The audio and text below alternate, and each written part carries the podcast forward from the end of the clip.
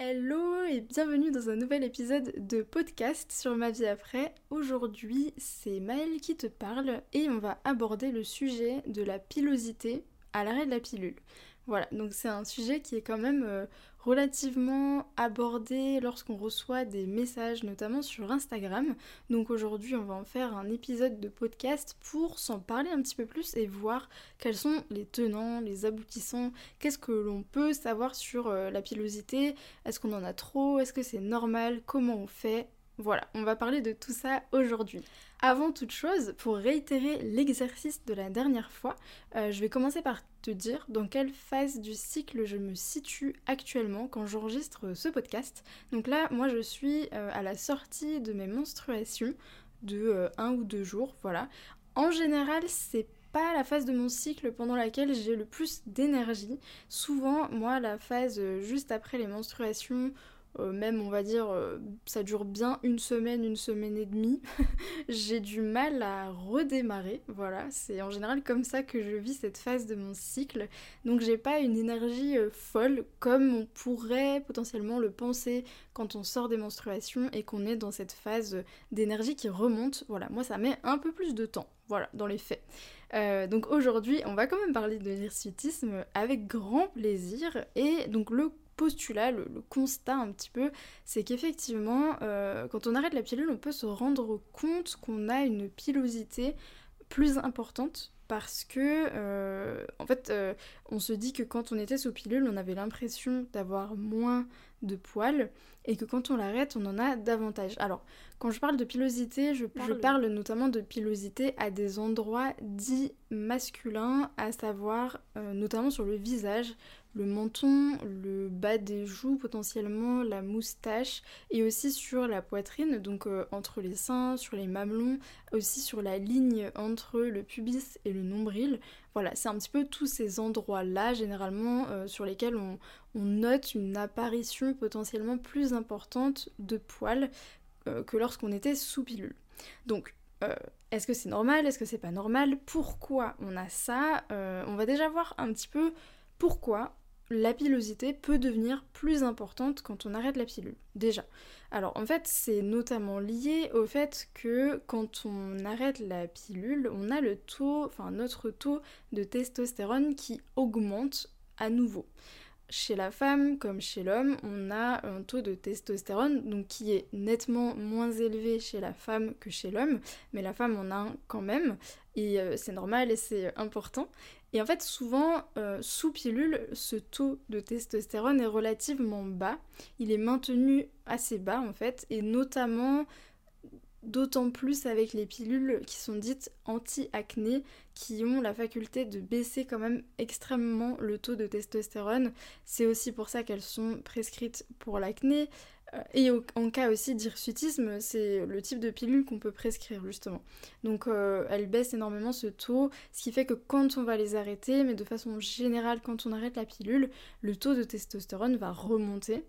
Et en l'occurrence, il a tendance à remonter un peu fort au début avant de trouver une stabilité.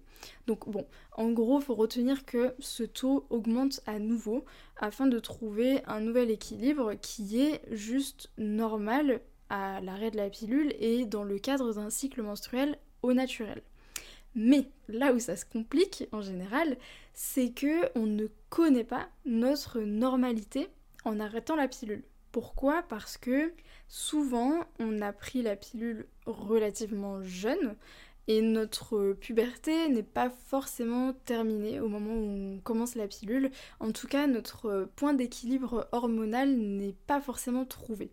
Euh, et d'autant plus que la pilule peut être prescrite dans le cadre de troubles du cycle quand on est adolescente, mais les troubles du cycle quand on est adolescente, souvent, pour pas généraliser, mais souvent, ils sont liés quand même au fait que l'organisme essaye de trouver un équilibre. Il est dans le démarrage euh, de, de, la vie cyclique en fait, et c'est pas parfait tout de suite. Donc ça peut engendrer certains déséquilibres, certains troubles, certains symptômes tels que de l'acné, une pilosité parfois plus importante ou en tout cas qui commence un petit peu, des cycles irréguliers, des règles plus douloureuses ou abondantes, Voilà, bref, les symptômes après peuvent être variés selon les femmes. Il y a des femmes qui n'ont pas de gros symptômes non plus, mais souvent la pilule est donnée quand même relativement vite, ce qui fait que le développement n'est pas forcément optimal au moment où on commence à prendre la pilule. Donc tout de suite, en fait, on est mis euh, dans une forme de bulle, comme ça, euh, pendant plusieurs années.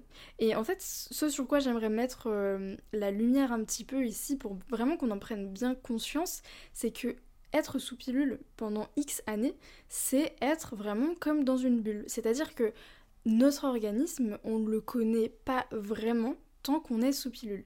Et comme on prend généralement la pilule assez jeune et qu'on l'arrête quand on est, euh, on va dire, entre, pour faire une moyenne des personnes qui nous suivent notamment entre 25 et 35 ans, euh, ce qui se passe, c'est que pour la première fois de notre vie, on se découvre à cet âge-là, donc à 25, 28, 30, 32 ans, et on se dit, bah mince, il euh, y a des trucs qui apparaissent maintenant dont je n'ai jamais eu connaissance, ou en tout cas pas autant, est-ce que c'est normal ou est-ce qu'il y a un problème en fait? Et c'est ça toute l'ambiguïté qu'il y a derrière euh, les questionnements de type euh, la pilosité, on en parle, mais où est la normalité? C'est parce que déjà, on ne sait pas trop différencier euh, quelle est notre pilosité normale parce que potentiellement on ne l'a jamais connue. Puisqu'on a pris la pilule assez jeune et que ça a tout de suite un petit peu euh, camouflé le truc et que sous pilule généralement on n'a pas forcément une pilosité excessive. C'est rare et souvent euh, si une femme se plaint de pilosité excessive potentiellement on va la rediriger vers la pilule contraceptive parce qu'on sait que ça va agir sur le taux de testostérone qui est un des points clés sur lesquels on va chercher à agir dans ces cas-là. Idem pour l'acné. Mais bon, ici on va pas parler spécifiquement de l'acné, mais disons que le parallèle peut se faire un petit peu. Donc en fait c'est pour ça et je commence ce podcast vraiment avec cette notion parce qu'il y a vraiment une grosse ambiguïté là-dessus.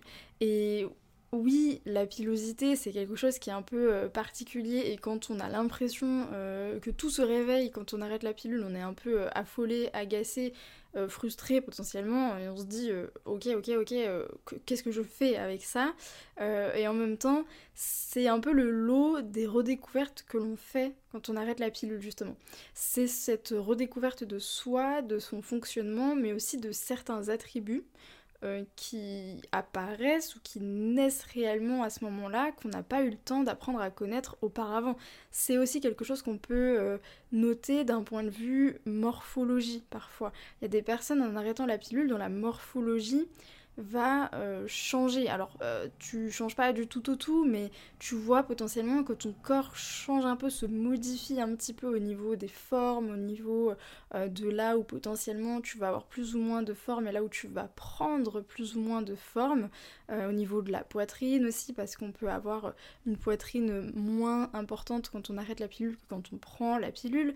Bref, voilà, tout ça c'est des changements en fait qui sont liés bah, aux fluctuations hormonales, aux changements hormonaux hormonaux entre quand on prend la pilule où on ingère quand même des quantités d'hormones de synthèse qui sont colossales par rapport aux productions entre guillemets euh, normales et standards de l'organisme sur un cycle au naturel et il faut bien se rendre compte que ça a forcément des conséquences aussi sur de nombreux autres aspects de notre corps et de notre système nerveux, de notre euh, sphère psycho-émotionnelle, etc. Et forcément, ça fait beaucoup de choses à découvrir quand on arrête la pilule, généralement, parce que euh, ça se réveille petit à petit. Voilà. Donc, voilà, c'est un petit peu le fait pour moi de mettre en lumière avant toute chose qu'est-ce que la normalité. Est-ce que j'ai déjà connu une normalité? Pour te partager euh, mon expérience par rapport à la pilosité, euh, moi je suis donc euh, issue d'une mère qui est blanche française, blonde aux yeux bleus, et mon père qui est d'origine libanaise, donc plutôt voilà peau foncée, peau mate, avec une pilosité relativement importante euh, chez les femmes de ma famille du côté de mon père et euh, tu vois cheveux épais, euh, yeux foncés, ce genre de choses et donc moi je sais quand j'étais adolescente que j'avais déjà une pilosité quand même relativement marquée sur les bras, sur les jambes, à ces endroits-là. Après, moi, j'ai pris la pilule, je crois, vers 17 ans, quelque chose comme ça, fin de mes 16 ans, 17 ans. Euh, et à ce moment-là, mes cycles n'étaient vraiment pas euh, réguliers, donc j'avais vraiment pas un cycle menstruel euh, régulier, même à cet âge-là. Donc au niveau pilosité, tu vois, c'était pas encore très relié à mes fluctuations hormonales. Et là, bim, j'ai tout de suite pris la pilule. Donc quand on parle de pilosité de type visage, ce genre de choses, oui, sous pilule, j'avais un peu de la moustache, euh, etc. Mais, et foncé, parce que j'ai les cheveux foncés en l'occurrence, enfin j'ai les poils foncés, mais pas plus que ça. Or, en arrêtant la pilule, oui, là, j'ai découvert que j'avais potentiellement une pilosité plus importante aussi à des endroits dits masculins, comme on les nomme, sur les mamelons, entre les seins, sur la ligne pubis, euh, nombril, voilà, tous ces endroits-là en fait, sur le menton aussi.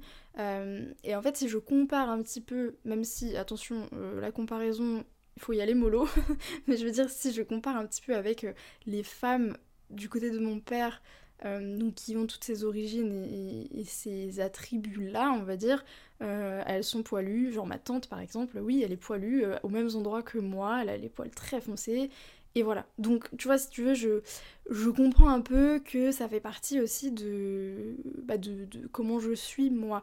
Après, est-ce que c'est normal Est-ce que, est-ce que c'est pas normal Est-ce que j'en ai trop Est-ce que j'en ai pas trop?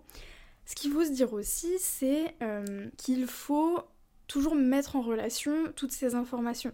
C'est-à-dire que euh, est-ce que euh, j'ai une forte pilosité, de l'acné kystique vraiment important, euh, qui ne se stabilise pas à l'arrêt de la pilule? Et attention, quand je dis qu'il ne se stabilise pas, je vais vraiment parler de plusieurs mois, mais voire plusieurs années après l'arrêt de la pilule, et que vraiment on a l'impression de ne pas s'en sortir, qu'on a potentiellement des cycles très irréguliers, euh, qu'on a d'autres potentiels troubles du cycle.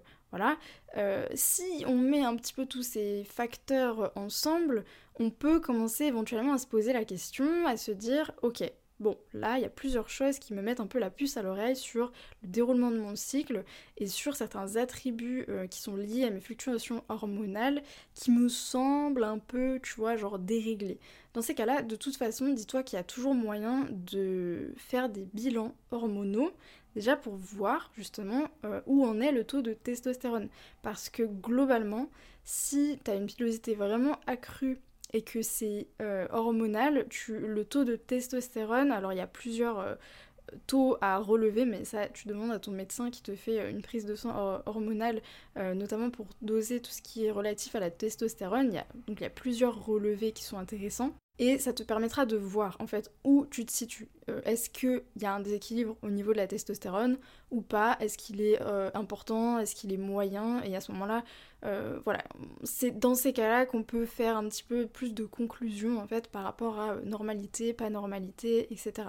Mais ce que j'aimerais dire en fait, c'est qu'il faut pas tout de suite s'affoler de ça et il faut toujours mettre beaucoup plus de choses en relation que juste se dire euh, ok, j'ai beaucoup de poils, il y a un problème. Non, en fait, c'est toujours compliqué, c'est toujours plusieurs facteurs à associer, à mettre en corrélation pour euh, chercher ou non à aller plus loin, pour se rassurer, etc. Voilà, c'est un petit peu euh, à ce niveau-là que j'aimerais euh, te, rassurer et te dire que, bon, dans tous les cas, comme dit, on peut faire des prises de sang hormonales pour voir un petit peu où on se situe. Mon conseil à ce niveau-là, c'est toujours quand même d'attendre un petit peu à l'arrêt de la pilule, de pas faire une prise de sang dans les deux mois à l'arrêt de la pilule, de laisser un peu le temps à son corps de souffler, parce que dès que tu arrêtes la pilule, au niveau hormonal, c'est quand même un peu la pagaille, généralement et globalement. Donc, vaut mieux laisser au moins 5-6 mois.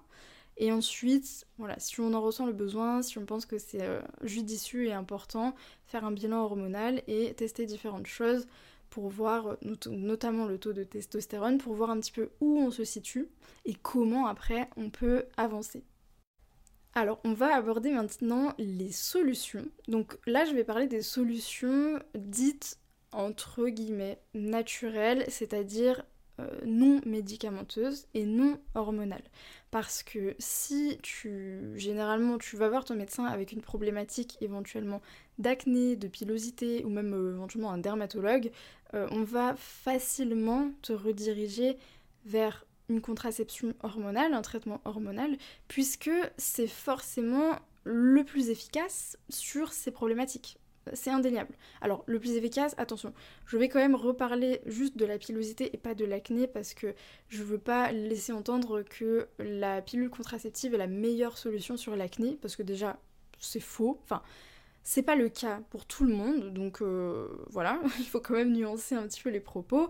Et après, c'est pas forcément non plus euh, la solution qu'on recherche, hein. entendons-nous bien. Et pour la pilosité, c'est pareil. Hormis que pour la pilosité, je pense quand même que la pilule contraceptive, selon le type, euh, bon, notamment les pilules dites anti-acné, je pas précisé tout à l'heure, mais ça va être tout ce qui est Diane 35, Jasmine, Jasminelle triaphémie parfois, euh, ont quand même une faculté euh, à baisser le taux de testostérone et du coup à engendrer vraiment une pilosité moins importante. Ça c'est, je pense, encore plus vrai que par rapport à l'acné. Mais bon, c'est encore une fois peut-être pas la solution vers laquelle tu souhaites te tourner, donc là je vais te parler des solutions autres que celles qui sont hormonales ou et euh, médicamenteuses.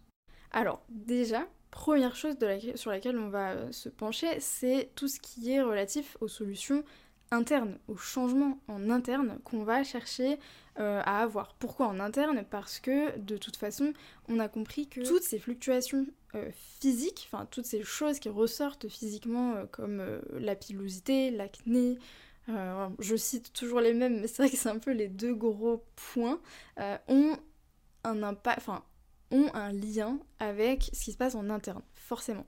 Donc à certains déséquilibres notamment, potentiellement, euh, et ce qu'on va chercher à faire, c'est, dans tous les cas, quand on arrête la pilule, favoriser le retour de l'équilibre hormonal. On souhaite que le corps retrouve un point d'équilibre, une forme de routine standard, un peu le rythme de croisière de ton corps pour qu'il se sente bien, pour que toutes les fonctions biologiques, physiologiques se déroulent de façon optimale et qu'on soit à ce point d'équilibre.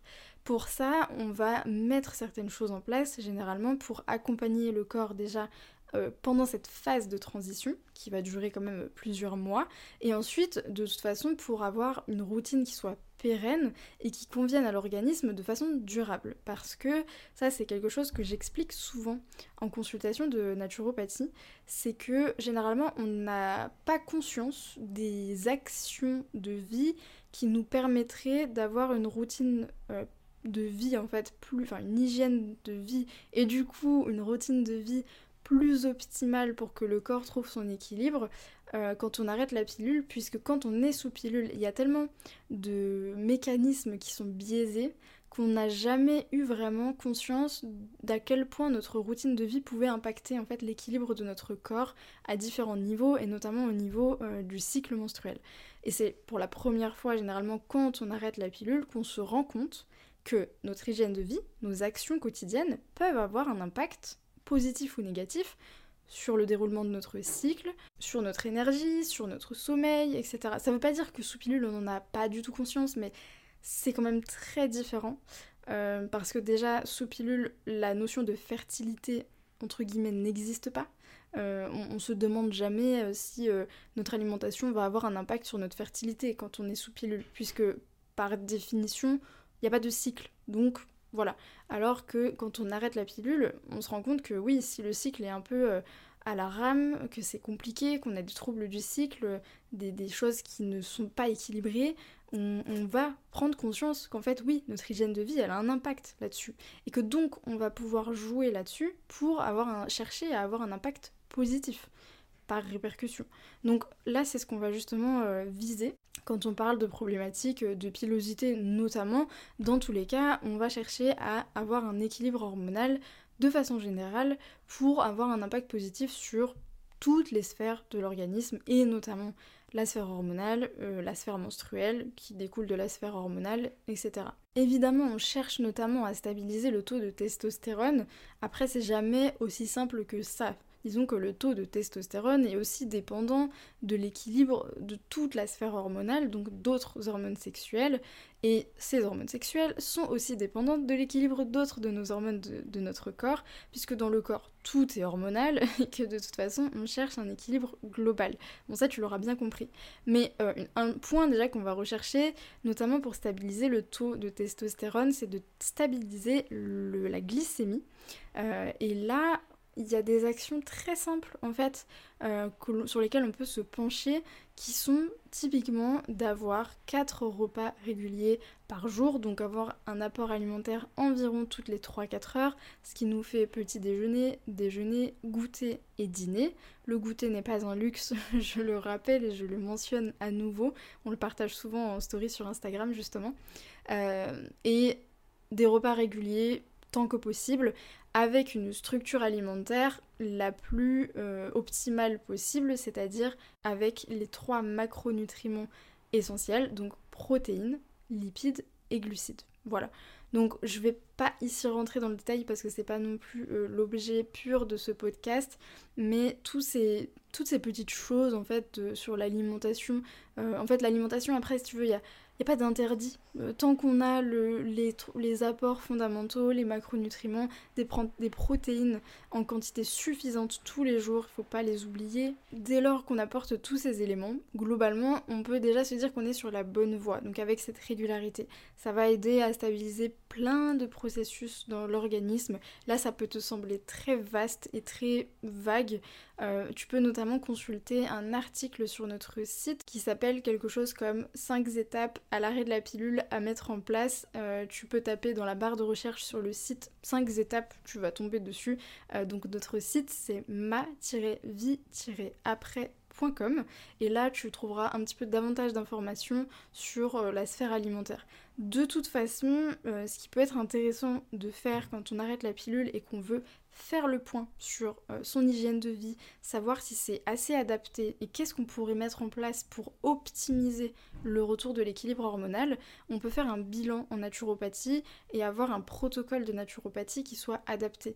Pour moi, la naturopathie, alors outre le fait que ce soit le métier que j'exerce dans le cadre de ma vie après et que ce soit une pratique que j'aborde et que j'apprécie parce qu'elle est globale, elle permet d'accompagner l'individu dans sa globalité, je trouve que c'est vraiment euh, l'approche adaptée pour faire un petit peu un bilan sur notre routine de vie et voir quelles sont les choses qu'on pourrait optimiser. Voilà.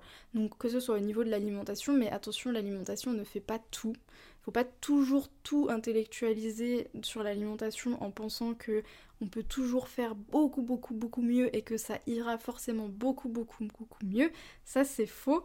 Euh, il faut nuancer. L'alimentation c'est en soi c'est très simple. Souvent on se complique plus la vie qu'autre chose, voilà. Mais euh, juste faire le point ça peut aider. Être sûr d'avoir les bons apports et la bonne structure ça, c'est sûr que c'est important, mais il y a aussi tout le reste hein, sur l'équilibre de vie, que ce soit au niveau de la sphère psycho-émotionnelle, au niveau aussi quand même du soutien des organes d'élimination, parce que ça aussi, c'est un point qui va être intéressant pour arriver à stabiliser euh, l'équilibre hormonal en fait de façon générale, c'est de s'attarder un petit peu sur la capacité de travail et sur le fait de soutenir certains organes comme le foie et la sphère digestive toujours en douceur, on ne fait pas de détox du foie, ça n'est pas euh, utile. Le, foie est un organe de détoxification. À lui tout seul, on ne fait pas une détox et un organe de, détoxification. On va plutôt chercher à le soutenir en douceur. Voilà, bon, tout ça, c'est des choses en fait euh, sur lesquelles on travaille notamment grâce à la naturopathie. Euh, en étant accompagné et guidé, ça nous aide à ne pas nous éparpiller, déjà parce qu'il y a énormément d'informations qui circulent aujourd'hui sur Internet sur ce qu'on devrait faire, euh, que ce soit au niveau alimentation, soutien du foie, etc. Donc un protocole, ça permet vraiment d'être guidé par la bonne personne qui sait de quoi elle va parler et qui va surtout te permettre de comprendre pour agir correctement. Parce que souvent, quand on cherche des infos tout seul, on comprend pas forcément les tenants et les aboutissants, sachant qu'il faut bien comprendre aussi par rapport à soi, par rapport à sa vie, par rapport à son hygiène de vie actuelle, comment on va pouvoir mettre les choses en place et pourquoi. Voilà. Donc tout ça, c'est des choses qu'on peut voir effectivement dans le cadre d'un accompagnement en naturopathie. C'est des choses qu'on peut prendre en charge. Voilà. Attention, ce que je veux dire quand même, c'est que, euh, encore une fois, on ne prescrit pas des médicaments, on ne prescrit pas non plus des compléments alimentaires, hein. on n'est pas juste des prescripteurs de compléments alimentaires, ça c'est important. Euh, souvent le plus gros travail qu'on peut faire et pas forcément euh, avec des compléments, hein, loin de là, c'est surtout en, réajustant certaines choses qui paraissent simples de prime abord mais qui sont très importantes pour l'équilibre du corps, qui sont en fait euh, sous-estimées. Et au-delà de ça, il ne faut pas non plus faire miroiter des choses qui n'existent pas, du style un accompagnement en naturopathie avec un protocole précis te fera disparaître tes poils. Non, soyons réalistes. ça, j'en reparlerai encore tout à l'heure, mais il y a aussi une forme de normalité avec laquelle il faut euh, se familiariser. Tout ça, c'est des choses aussi euh, qui sont importantes euh, et qu'on peut voir et appréhender avec l'accompagnement en naturopathie parce que, en tout cas, dans la façon dont je travaille, ça me tient énormément à cœur de vous accompagner aussi sur toute cette notion de redécouverte de soi et de ce que ça va impliquer aussi par rapport à tous ces changements qu'on peut découvrir ou en tout cas redécouvrir et avec lesquels on se sent parfois un peu inconfortable. C'est aussi tout ce suivi et cet accompagnement au niveau psycho-émotionnel qui est important. Ensuite, on va passer aux solutions de type euh, externe qu'on peut mettre en place en cas de pilosité. Euh, alors en cas de pilosité, c'est un peu bizarre de dire ça, mais euh, tu vas comprendre. Euh, je, pense que c'est important d'en parler parce que il y a aussi des choses qu'on peut faire en externe qu'il faut pas juste balayer d'un revers de la main en disant euh, oui non mais ça c'est pas une solution. Tout est à considérer. Ce que je vais aborder par exemple en première solution, ça va être le fait de la décoloration en des poils, notamment sur le visage, là où ça peut être potentiellement ce qui nous gêne le plus, ce qui nous inconforte le plus. Donc c'est le fait de blondir ses poils, notamment si t'as les poils foncés justement. Comme on ferait une décoloration euh, pour les cheveux en fait, hein. c'est euh, un petit mélange comme ça, euh, c'est des boîtes qui sont vendues en supermarché, il y en a. Donc c'est des kits de décoloration pour les poils, euh, c'est spécifique, comme ça ça te permet d'avoir des dosages exacts avec euh, la quantité qu'il faut mettre exactement pour faire ton mélange et tu te l'appliques juste quelques minutes, c'est une petite pâte que tu t'appliques sur les zones euh, où tu veux blondir tes poils. Ça reste posé voilà, quelques minutes, faut pas y aller trop fort, hein. il vaut mieux respecter et faire plusieurs fois si besoin, ça c'est indiqué sur la boîte, plutôt que de laisser trop longtemps parce qu'il faut pas non plus brûler sa peau en dessous. Mais ça, ça peut être déjà une première solution. Et c'est pas la honte, hein. enfin franchement, euh, enfin je sais pas, des fois j'ai l'impression que quand on parle de ça et qu'on dit ça à quelqu'un qui nous demande des solutions, il nous dit oui non mais ça c'est pas une solution. Ben en fait euh, si, parce que euh, c'est une des solutions qui s'offre à nous et elle est importante à être considérée. Parce que si ça nous permet de se sentir mieux, bah écoute, euh, fuego, genre super Que demander de plus? Enfin, que demander plus, si on va dire ne pas avoir de poils. Mais à un moment donné, encore une fois, il faut se familiariser avec cette normalité. Si normalité euh, il y a. Deuxième chose, ça serait l'épilation. Donc l'épilation euh, non définitive, type euh, soit s'épiler à la pince à épiler, soit euh, à la cire, chez soi ou en institut. L'épilation quoi. donc après, il y a plusieurs techniques différentes. Il y a aussi l'épilation au fil.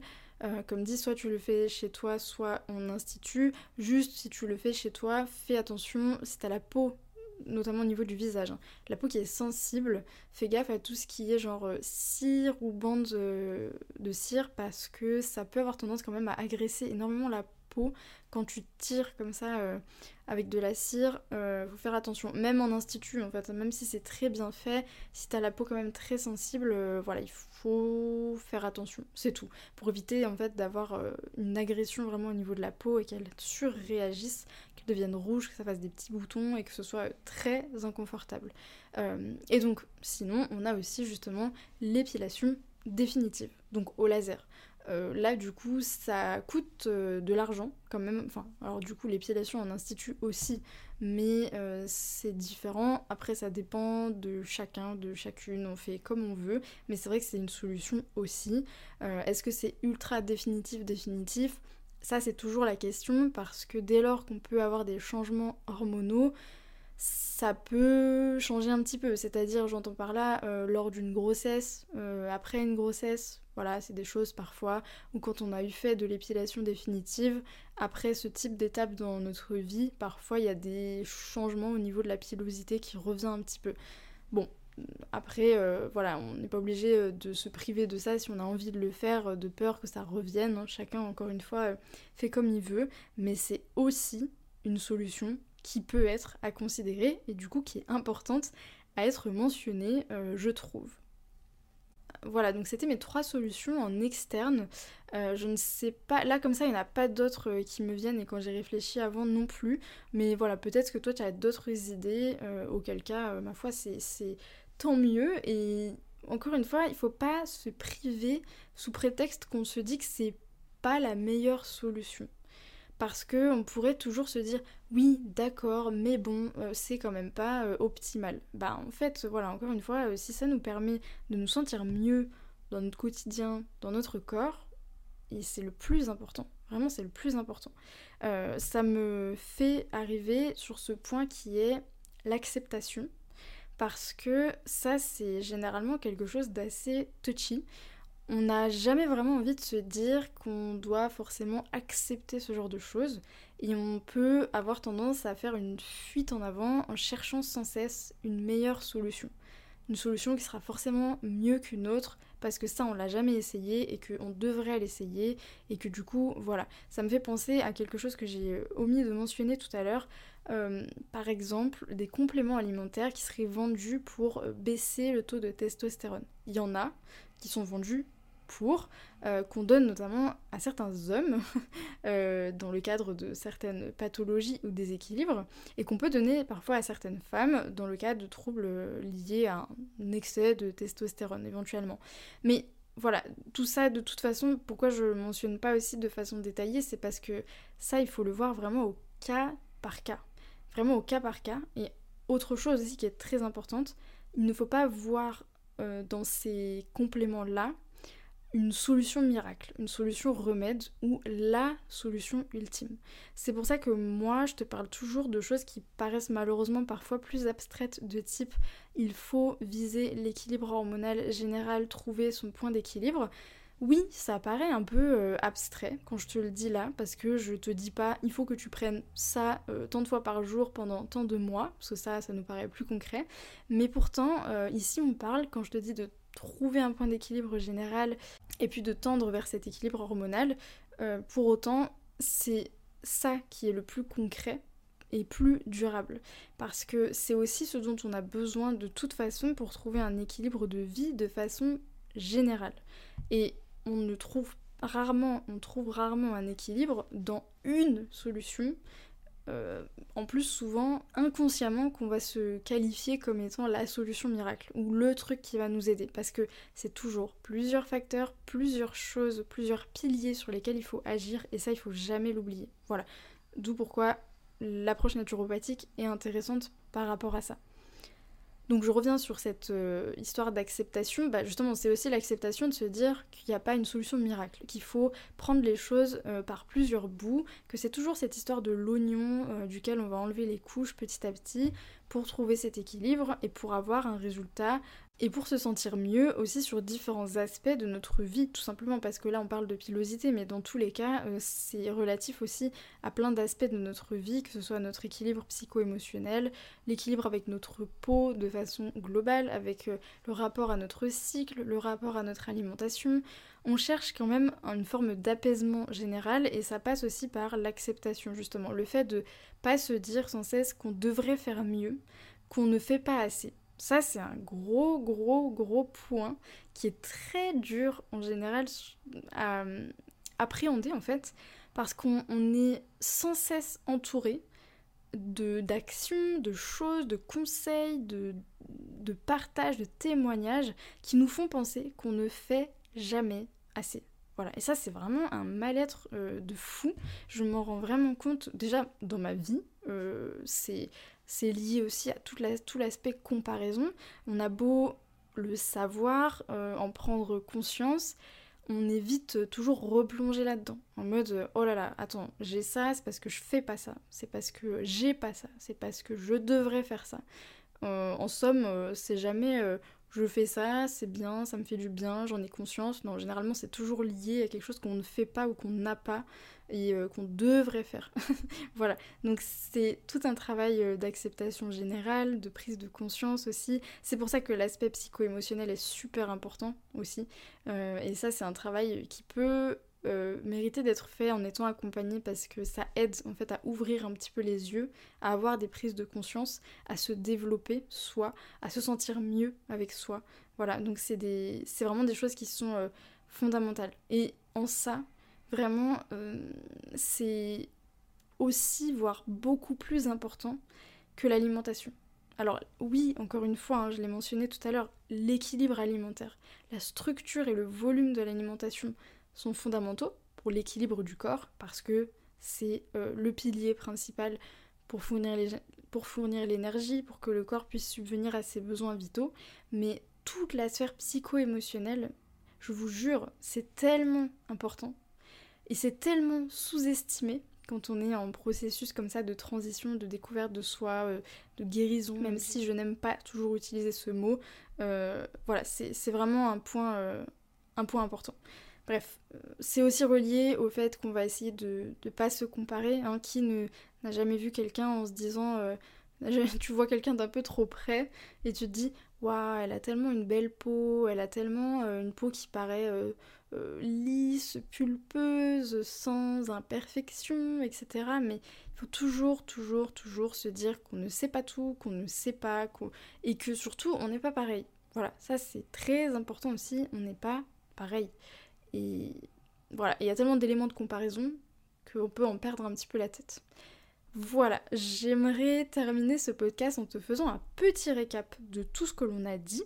Donc le premier point c'est oui, on peut éventuellement avoir une pilosité plus importante quand on arrête la pilule, du fait du taux de testostérone qui va revenir un petit peu à la normale et qu'on n'a potentiellement jamais connu, donc on se demande toujours un peu euh, où est-ce qu'on se situe, est-ce que c'est normal ou est-ce que ça ne l'est pas, sachant que si on trouve que vraiment c'est pas normal et que ça peut être associé à d'autres déséquilibres, on peut toujours faire des bilans hormonaux, voir un petit peu en profondeur ce qui se passe et ce qu'il y a comme déséquilibre et ensuite pouvoir mettre des choses en place.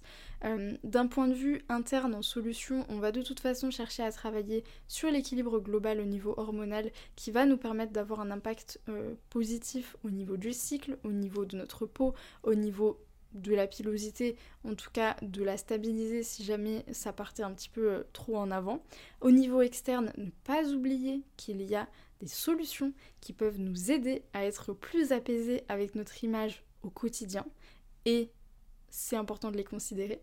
Et euh, le travail d'acceptation de soi, mais qui va de façon générale avec tout ce que nous apporte en fait l'arrêt de la pilule, c'est-à-dire cette redécouverte avec tous les éléments qui constituent notre personne, notre morphologie, notre corps, sans biais, euh, voilà, sans être camouflé, sans être dans une bulle, euh, et avec lesquels on apprend petit à petit à vivre, avec lesquels on apprend à se familiariser et à se dire que ça, c'est nous, vraiment, fondamentalement.